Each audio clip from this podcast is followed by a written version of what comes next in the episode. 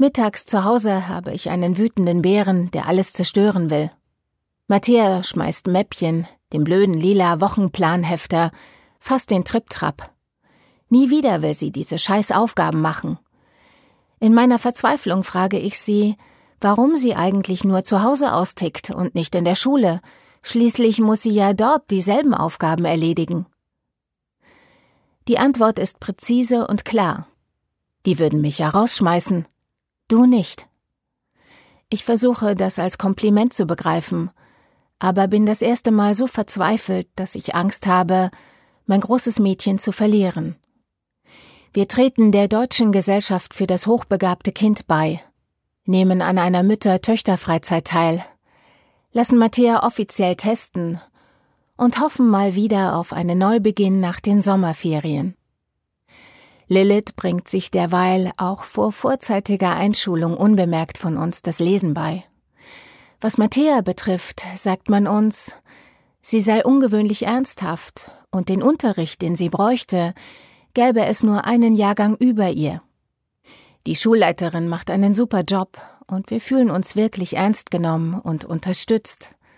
Aber der Rest des Personals ist eine Katastrophe. Also bitten wir um ein Überspringen der dritten Klasse und hoffen, dass es besser wird, wenn Matthäa endlich Futter für den Kopf bekommt und Lilith auch.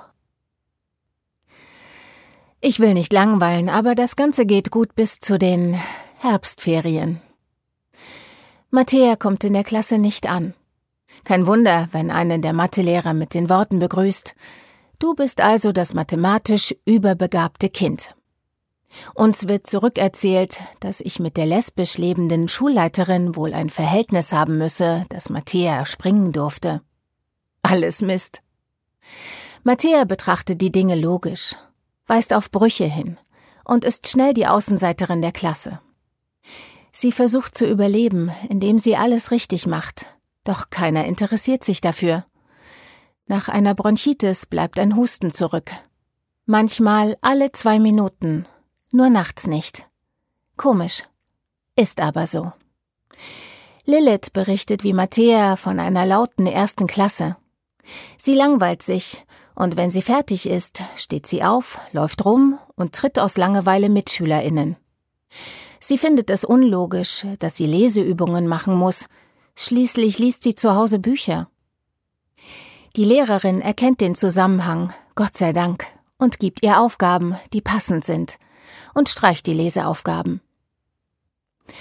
Vor Weihnachten werden im Unterricht bei Lilith Wünsche gesammelt, die man nicht mit Geld kaufen kann.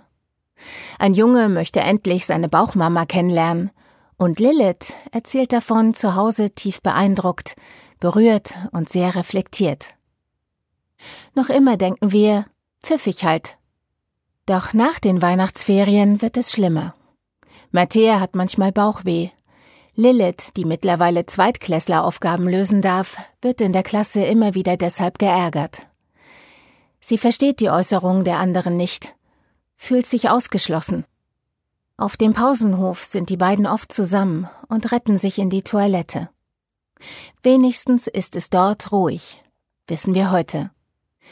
Aber es ist auch ein Schutzraum vor Mobbing und Prügeleien, die die beiden ohne Grund erdulden müssen. Wir verstehen es nicht und fragen uns, warum Kinder so sind. Versuche, bei der Schule etwas zu erreichen und um Unterstützung zu bitten, werden von Matthias Klassenlehrerin mit dem Hinweis auf das von uns gewollte Springen abgewiesen. Und so schlimm sei das alles nicht.